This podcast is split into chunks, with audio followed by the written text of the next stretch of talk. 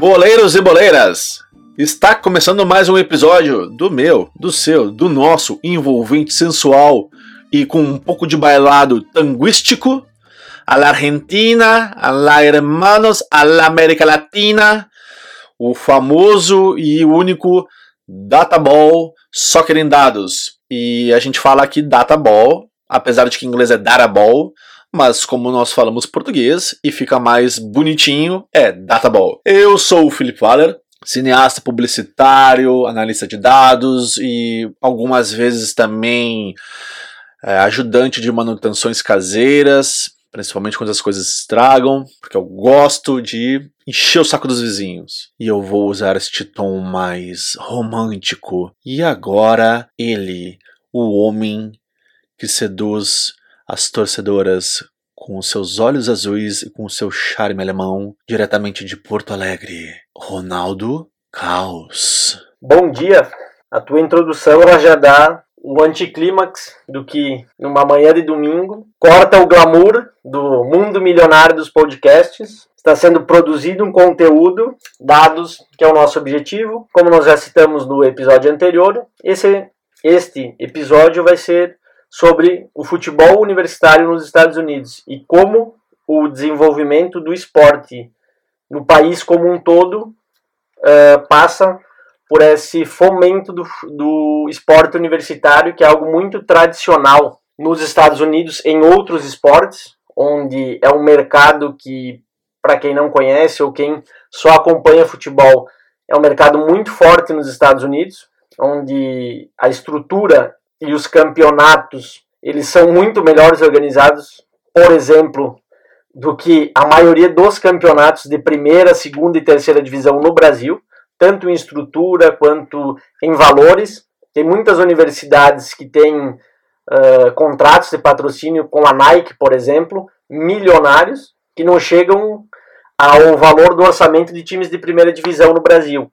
Então é algo que os Estados Unidos estão começando agora, mas é algo que pode ser desenvolvido no, no país para o fomento até de uma rivalidade local, para desenvolvimento do esporte, porque hoje ele é, vamos dizer assim, ele é um nicho muito pequeno e numa parte pequena do país não tem rivalidades locais para como tem em outros países onde o futebol já é segmentado e sedimentado, como o Brasil, boa parte da Europa. Então esse vai ser o nosso assunto de hoje. Ô Ronaldo, antes de continuar esse episódio, tô te achando meio tristinho, tu quer um abraço? Olha, esse convite devia ter sido feito ontem. Se tivesse feito ontem, aí por umas 11 horas, eu talvez aceitasse. Hoje já passou a ressaca moral, mas acho melhor nós continuarmos, porque senão não, não vamos ter bons resultados, nem afetivos e nem de conteúdo, se continuarmos nessa lamentações lamuriosas de um ser abandonado. Vou fazer pra ti um coraçãozinho aqui, ó. Ai.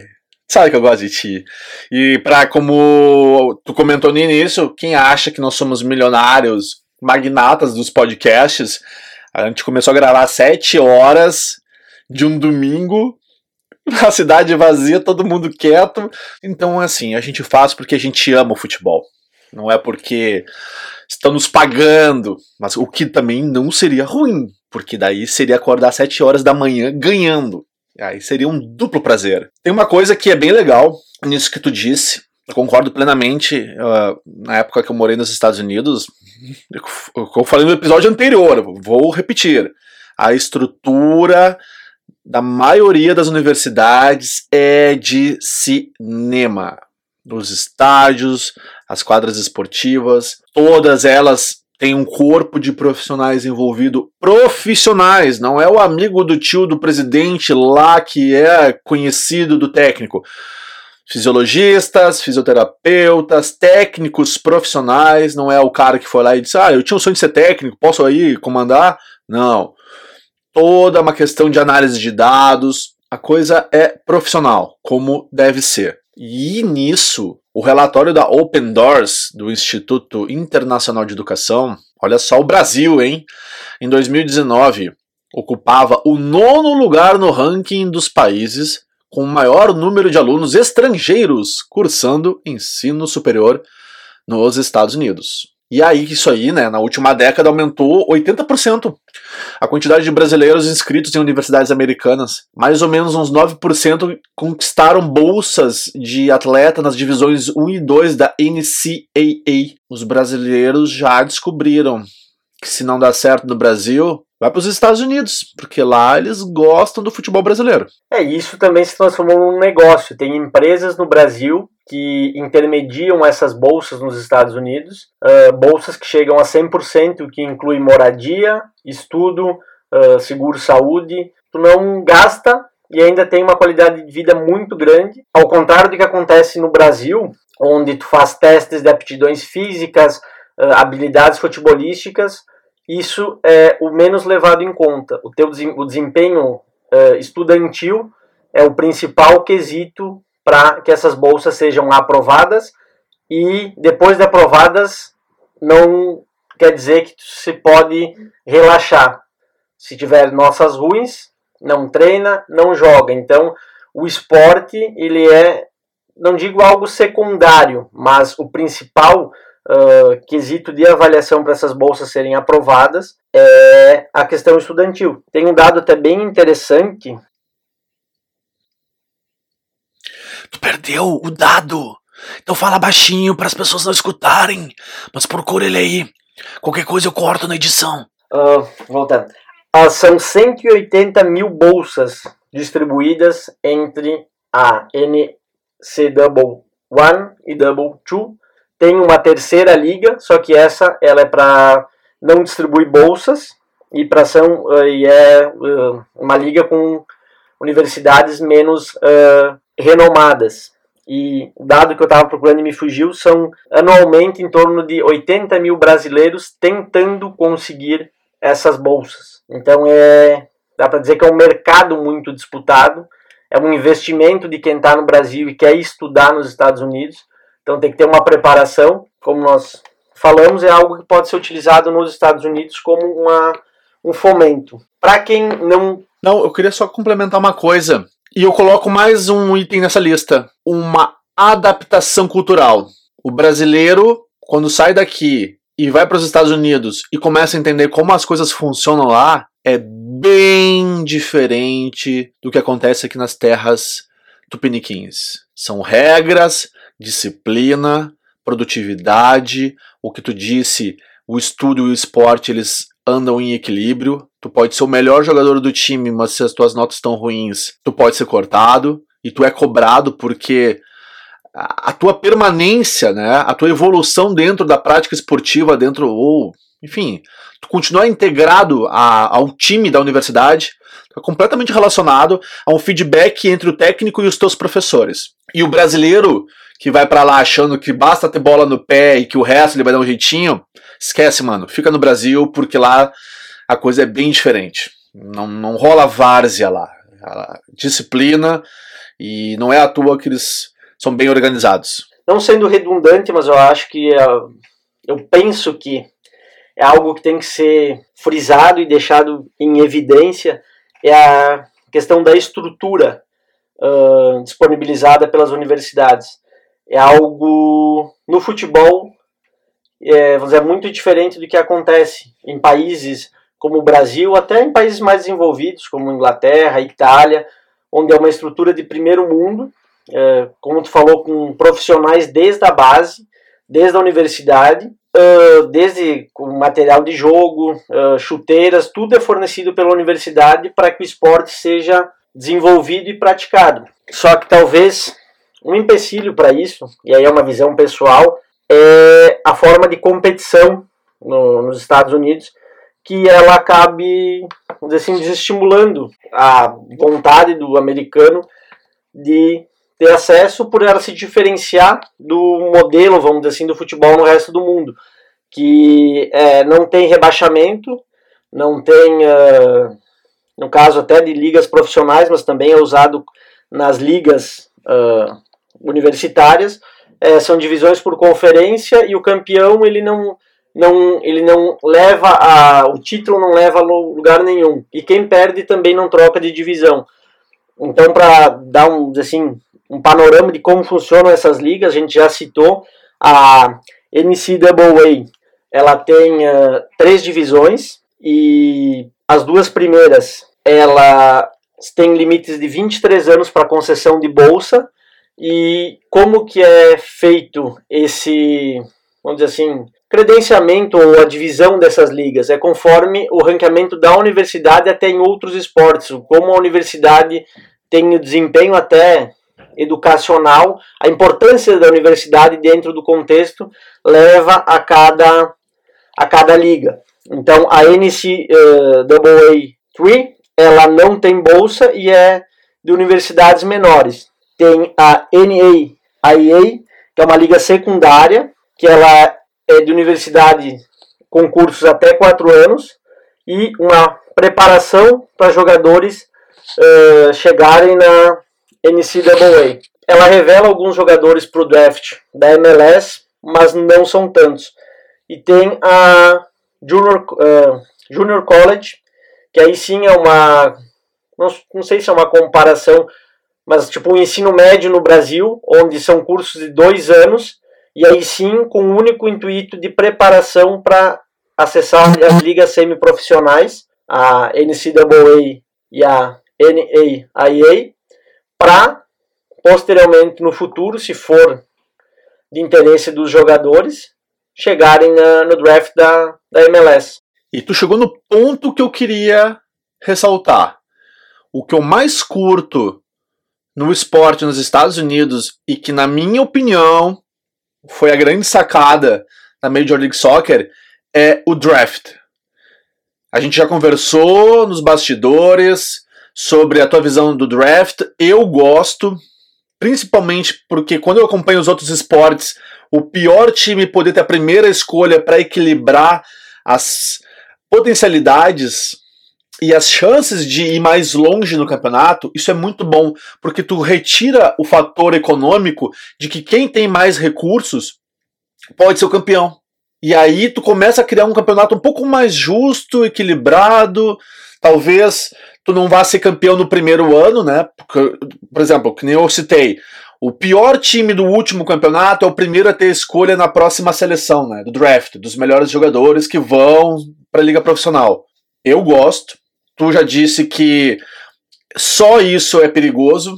Teria que ter uma mistura entre draft, categorias de base. Também gosto disso. Deveria ser talvez dividido, porque os clubes nos Estados Unidos, quando implementarem verdadeiras categorias de base, formação de atletas até o patamar profissional, aí sim a gente vai ver toda uma nova geração de jogadores nos Estados Unidos que começaram lá quando eram crianças, subiram pela estrutura de um clube X até chegar no topo. E aí começa aquela famosa coisa que a gente diz no Brasil, a identificação com o clube. A empresa ou a instituição que te deu a chance, te apoiou para te chegar no auge da carreira.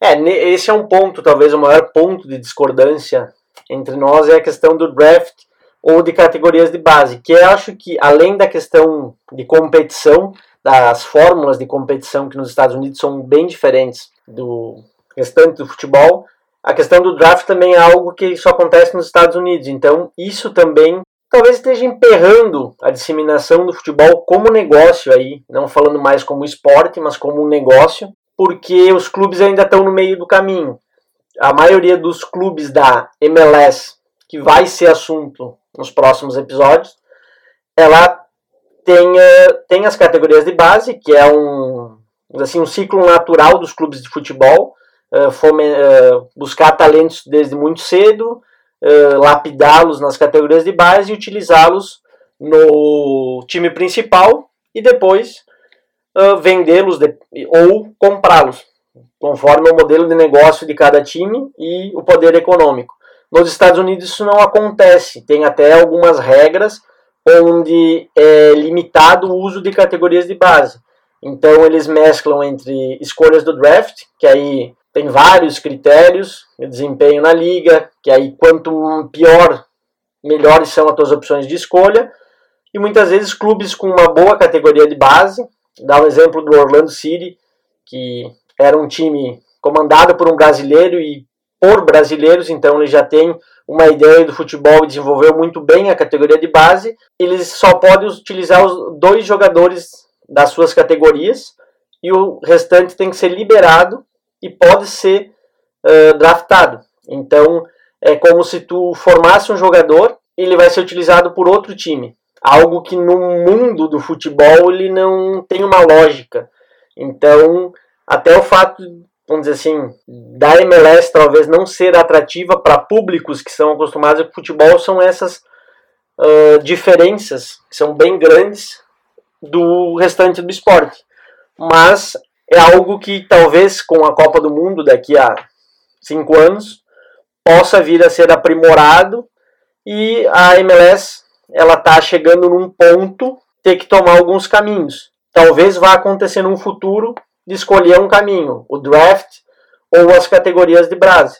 Os próprios americanos, né, quando fiz essa pesquisa para produzir esse episódio, eles falam que o draft ele não tem da MLS ele não tem utilidade nenhuma, porque poucos jogadores se inscrevem para o draft. Então, ele é talvez só uma tentativa americana de manter uma tradição. Ele não tem uma utilidade dentro do clube. Concordo em parte contigo, até porque uma das coisas que tu apontou é a verdade, tu forma, tu trabalha aquele atleta, aquela criança até ele chegar no patamar de profissional e na hora de tu, né, vambora, tu tem que entregar para os outros. Tanto que a evasão de jogadores que são formados nas universidades dos Estados Unidos é muito alta para quem vai para a Europa, né? Então, os Estados Unidos está criando esses jogadores, está desenvolvendo, está ensinando, olha, é assim, vamos lá, o cara está preparado e vem a Europa e ó, suga todo mundo. O que é uma pena, porque se eles ficassem dentro da Major League Soccer, o campeonato iria ganhar um monte. E complementando a informação do Felipe, tem dois jogadores canadenses uh, jovens, de, entre idades entre 21 e 23 anos, que é o Jonathan Davi ou David, dependendo da pronúncia, que é um atacante, ele foi campeão da, e destaque da, do Lille, campeão da, da Ligue 1 da França, disputou com o, com o PSG até o final, e o lateral esquerdo Davis, que hoje é titular, foi campeão na última temporada com o Bayern de Munique da Champions League, e foram jogadores que foram pensados antes de, de atuarem na liga profissional americana que engloba os times canadenses, eles já foram para a Europa. Esse talvez também tem, por não escolher um modelo de utilização das categorias de base, os times americanos estão perdendo alguns jogadores muito cedo para o mercado europeu. Então, a MLS em algum momento ela vai ter que escolher se ela vai utilizar o modelo americano de seleção de jovens jogadores ou o modelo tradicional do futebol no restante do mundo. Isso talvez também tenha impacto na disseminação do futebol no país e o impacto econômico e esportivo de como a MLS vai ser encarada daqui para frente. Eu tenho uma teoria que eu já te contei várias vezes. Quando passar a Copa do Catar e aí todo o foco é para Copa dos Estados Unidos, os Estados Unidos é um pouco injusto, né? Copa México, Estados Unidos e Canadá, né? São os três países. É vendido como a Copa dos Estados Unidos. Vamos lá. Quando o foco. Copa da América. É um nome meio estranho, mas tudo bem. Copa da América. Quando o foco for para essa Copa, eu vejo uma realidade muito interessante para o futebol nos Estados Unidos, para o soccer. Eu sinto que vai ser um antes e um depois quando essa Copa acontecer. Talvez ela seja o grande divisor de águas para mostrar que os Estados Unidos estão preparados em termos de estrutura. Talvez seja a grande Copa, talvez é um pouco injusto, mas vamos lá, pressão, mas conhecendo aquele, aquele comportamento, aquele DNA do americano, que a gente já conversou em tanto nos outros episódios, de estar tá no seu país, de lutar, de mostrar para os outros que tem capacidade de superação, a seleção americana masculina talvez possa conquistar uma das melhores colocações na história do esporte. Eu não ficaria surpreso, porque quando eles decidem investir e focam em algum objetivo, os caras são xarope. Então a próxima Copa pode ser o ponto de virada do soccer nos Estados Unidos. É, esse ponto é um ponto de concordância. Eu também tenho essa visão de que isso pode trazer o, os Estados Unidos para o centro do futebol, atualmente, muito diferente do que acontecia em 94, onde a comunicação é totalmente globalizada, então vai ser uma Copa que ela vai ter níveis de alcance muito maior e talvez o americano consiga ter essa sensação de que o futebol também lhe pertence, de que se é um esporte que ele pode de ter relevância. Que nós comentamos no primeiro e no segundo episódio que o americano tem uma certa dificuldade de aceitar algo que não lhe pertence ou que não foi criado por ele, talvez esse bom desempenho e essa sensação de vitória, porque os Estados Unidos, na maioria dos esportes que disputa, ele é hegemônico, então, no futebol, por uh, ser mais uma seleção que participa da Copa, não que ela tenha relevância, faça com que os Estados Unidos, o americano, tenha essa sensação de pertencimento e possa desenvolver o, o futebol. Algo que nem Pelé, Beckenbauer, Carlos Alberto Torres conseguiram na década de 70. O Canadá também pode vir a ser uma boa surpresa, já que temos cinco anos para a Copa e os jogadores que citamos e uma boa base de desenvolvimento de, de futebol pode ser uma das surpresas na, na próxima Copa. Mas isso eu acho que já é assunto para os nossos próximos episódios, sem dar spoiler. Acho que esse episódio a gente encerra por aqui. Ronaldo, eu só quero colocar uma observação nessa futura seleção americana jogando nos Estados Unidos a Copa. Tomara que eles tenham um cara com a, o mesmo perfil, a mesma vibe. Tu te lembra do Alex Lalas da Copa de 94? É, é um personagem folclórico. Hoje eu acho que não temos, mas. Aquele cara era demais. Ele jogava muito. O cara era rock and roll. Ele apareceu na última hora, improvisado para entrar para a seleção americana. O cara é um mito. Esse, olha, os Estados Unidos estão precisando de uns dois, três jogadores com essa vibe. Os caras que tu olha e diz, pô, o Alex Lalas da seleção americana. É, mas é algo bem folclórico. Talvez ele seja muito mais conhecido fora dos Estados Unidos do que nos Estados Unidos, né? Todo grande time tem os seus dois, três jogadores símbolos, né? Ícones. Talvez seja o que está faltando para a seleção americana, encontrar esses dois, três jogadores referências internacionais. Torcedores e torcedoras. Infelizmente, chegamos ao final deste episódio futebolístico. E onde é que vocês podem escutar os episódios?